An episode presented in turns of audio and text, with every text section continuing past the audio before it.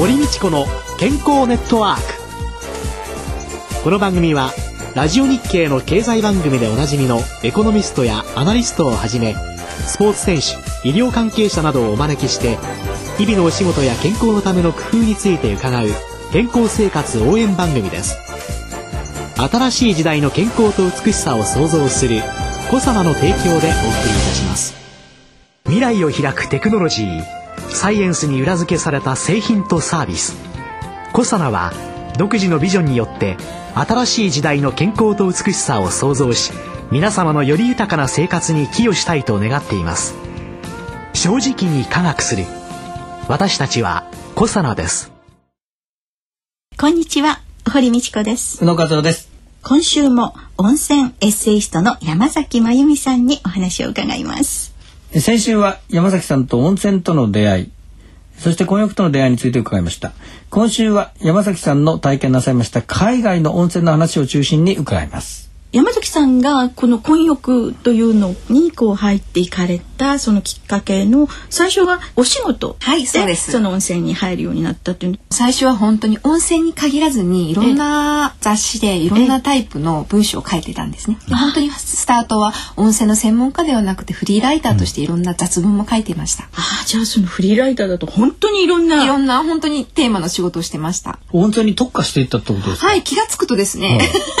特化してたんですけれども、ええ。あのまあ雑誌の取材で依頼が来たというのが本当のところなんですけれども、うん。ただその依頼が来ました時に、まあそれまでは本当に普通に温泉が好きだったんですね。まあ例えば家族旅行だったら必ず温泉、友達と行くんだったら必ず温泉。っていう、え。けれども温泉だけを目当てにもういくつもいくつも回るっていうように回っていたわけではなかったんですけれども、その温泉の依頼が来た時にふとこう思い出したことがありまして。私両親が子供が生まれない時期が何年かありましてなかなか子宝に恵まれないということで、あの実家の新潟県長岡市に今も両親が住んでるんですけれども、そこから車で1時間ほどのところに子宝の湯として知られる栃尾又温泉という温泉地がありまして、そこに通って授かったんだっていう話を幼少の頃にもう何度も聞かされたんですね。ですのであのその仕事の依頼が来た時に自分から自ら入った温泉の世界という感じではなかったんですけれどもすごくこうご縁を感じたんですね。あーなるほどあこれはご縁なんだ、うんと思ううちに今では温泉の専門家として仕事をさせていただいてます。山崎さんにとってその良い温泉の条件っていうのはどういうのがいい温泉なんですか？えーと私あのどんなタイプの温泉も大好きなんですね。例えば源泉そのままでなければあ温泉でないっていう考え方ではなくて、例えば循環してる温泉でもそこがその人にとって楽しければ私はそれで一番いいハッピーな温泉だと思ってるんですね。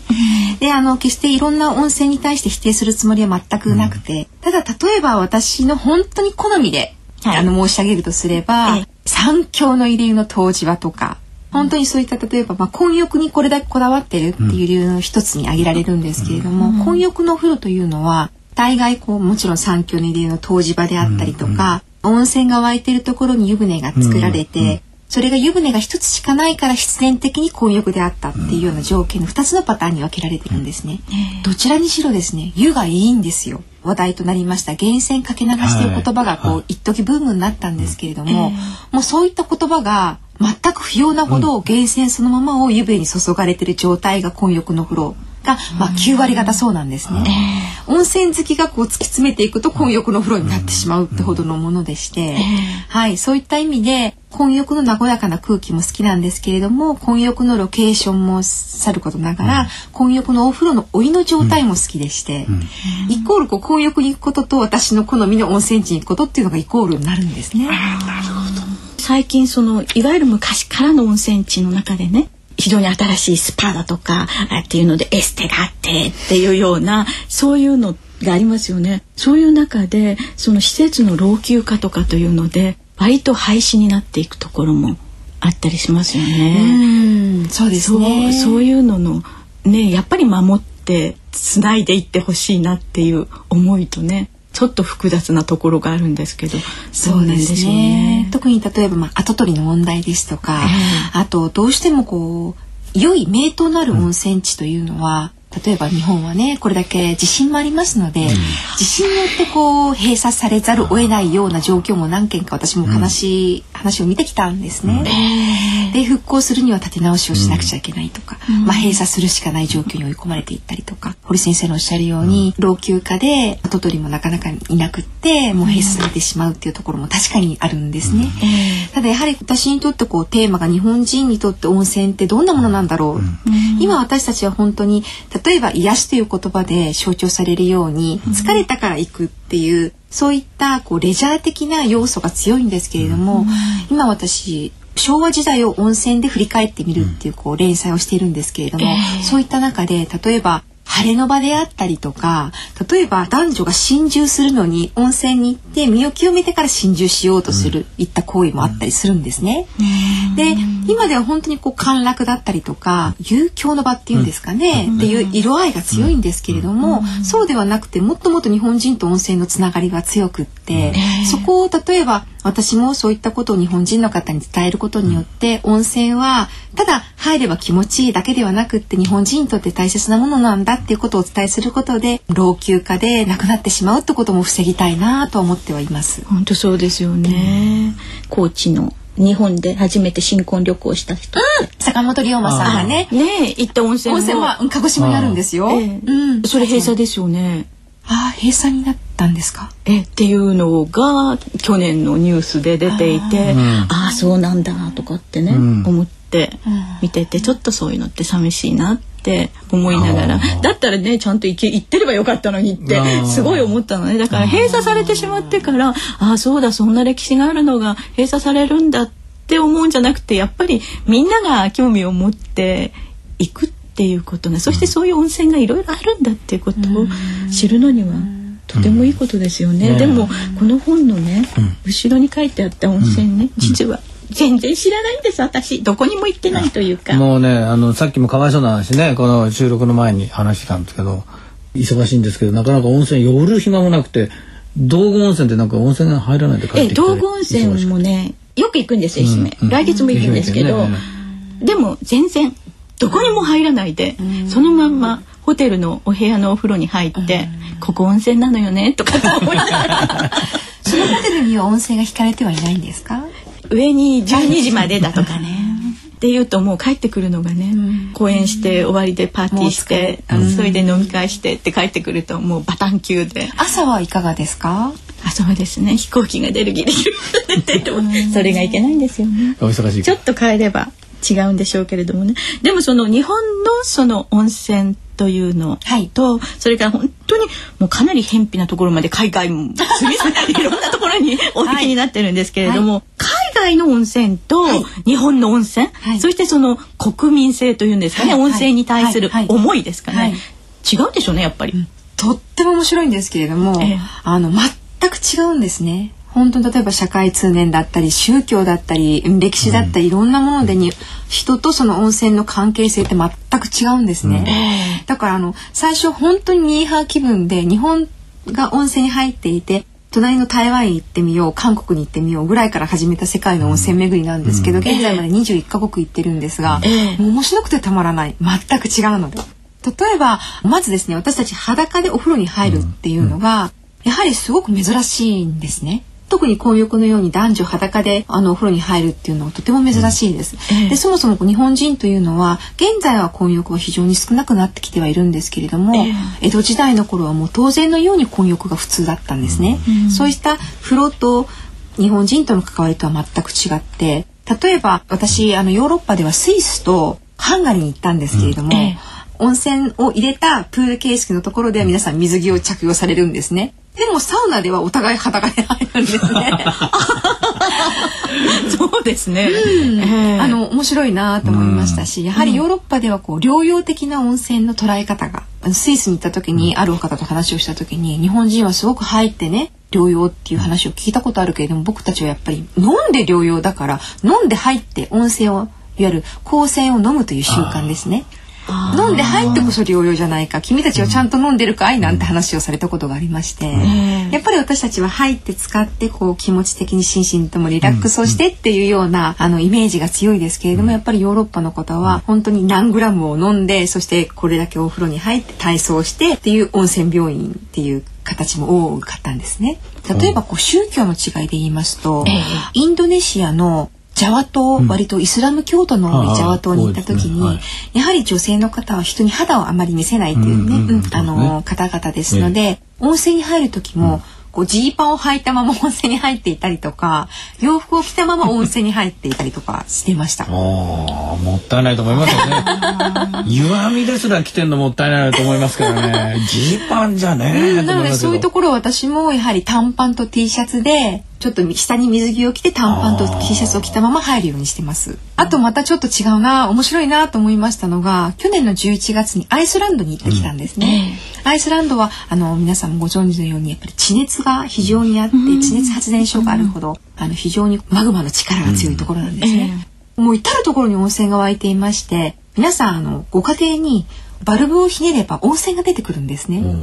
ですので私たちの日本人よりももっとこう温泉との距離が近いなと思ったんですけれども、アイスランドの方は例えば国内旅行する時に温泉は行かないんですよ。いつも入ってるから。入ってるから。ねそれで朝晩例えば私たち日本人で言えば郷土浴場代わりの温泉プールっていう公衆プールがありましてそこに行って会社に行く前に1時間ほど温泉に入って、例えば去年の11月私がアイスランドに行った時にはちょうど経済危機の時でしたのでその温泉場が社交場となって皆さん経済危機の話をされてから情報収集をして会社に行くんですね。まあ貴重な情報交換のそうなんですそれはでも日本の混浴の成り立ちと同じって同じですよね。とても似てました。ただ日本人よりももっとこう温泉との距離が近いと思いました。ああなるほど。もう生活にええ。あのそのまま温泉が入り込んでいるっていう私たちはやっぱりこう生活に温泉がないからこう旅情を求めて旅に出たりしますよね。うん。国によって人と温泉とのね関係性が、うん全く違うんです。じゃあその韓国だとか割とこう近いところでは似てますか？違って。そうですね。例えば今お話に出ました韓国ですと、ええ。私あの韓国の温泉は何回か行ったことあるんですけれども北朝鮮の山がつながって北朝鮮側だと金剛山韓国だとソラク山っていう、朝鮮半島のシンボルと背骨と呼ばれてる、うん。山伝いのそのソラク山の韓国側の温泉に行った時にですね日本のね温泉の専門家が来るからといって今日私たちは待ってました。何をして待っててくれたかっていうとバスクに入れて待っててくれたんですよなんと面白い。ちょっとあまりにもあまりにも意外なお話。概念が違う。んです概念が違う。韓国の方に、これは一緒にお風呂に入ったアジマンにね、おばさんって言われて韓国の方、おばさんにね言われたんですけれども日本人はなんでねこう赤をすらずにね赤すりをせずに温泉入ってまた赤をつけるんだってって言われたことがあるんですね。なるほど温泉に入ってまた赤をつけて帰るっていうこう見方がされたわけですよね。彼らはやっぱりまずは赤すりをしてから。でなるほど本当にところ変わればって、全然違うもんなんですね。ね。泉一つとっても来週ははい。混浴のもっと奥深いところまで伺いたいと思います。今週のゲストは山崎真由美さんでした。来週もよろしくお願いいたします。よろしくお願いいたします。よろ。しくお願いします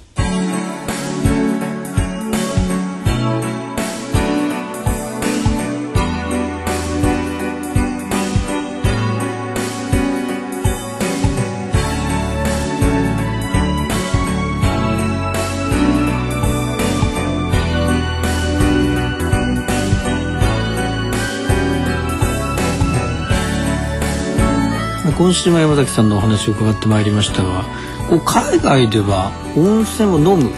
まあよく陰泉って言ったりするんですけども体にとっては非常にいいんですかね？そうでしょうね。先週もねお伝えしたようにそのお湯の中にね、いろいろなねミネラルとかね、ええ。いろんなもの入ってますものね、うん。私もあの大分の方のね、は温泉のところでね、はい。あの炭酸水のそこから湧いているのをね、購入してねあ家で飲んでますね。ああそうですか。ええ。日本の中にもね、そういうのありますけれども、まあでも海外なんかはそうなんでしょうね、うん。たくさん飲まれる方がね、ええ。多いのかもしれませんけれどもね、えその温泉の中に含まれているものとね、え日本なんかでは硬質軟質っていうじゃないですかおありますね。水ね。ええ。やっぱりミネラル日本のは少ないんですよね、だからどうしても飲料水の中にも少ないから、日本人ってどうしても全体にミネラル日本人って少ないんですよね。あ。でマグネシウムなんかも苦いから結局全部なくなっちゃってるのでね、日本人こそね海外のねあの温泉の水飲んだ方がいいんじゃないの？とかってね思うような。でも今さ海外のねそういうのもボボトルでね、ええ。香水どこどこのは高度いくつでどうのこうのとかっつってね、それこそ本当に詳細なねあの書いてありますのでね、そういうものを本当はちょっとリッチな気分で、ええ。そんなのを買って飲んでもいいんだろうなって思いながらね、はい。聞いておりましたけれどもね、温泉の紅葉というのもいろいろですよね。えー来週も山崎まゆみさんをゲストにお送りしてまいります。お相手は堀道子と宇野和夫でした。それではまた来週ごきげんよう。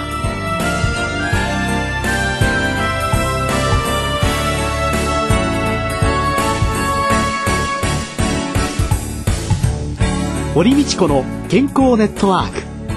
健康と美容についてもっと詳しく知りたい方はぜひコサナのサイトへ。検索で「コサナ」カタカナで「コサナ」と入力してくださいこの番組は新しい時代の健康と美しさを創造する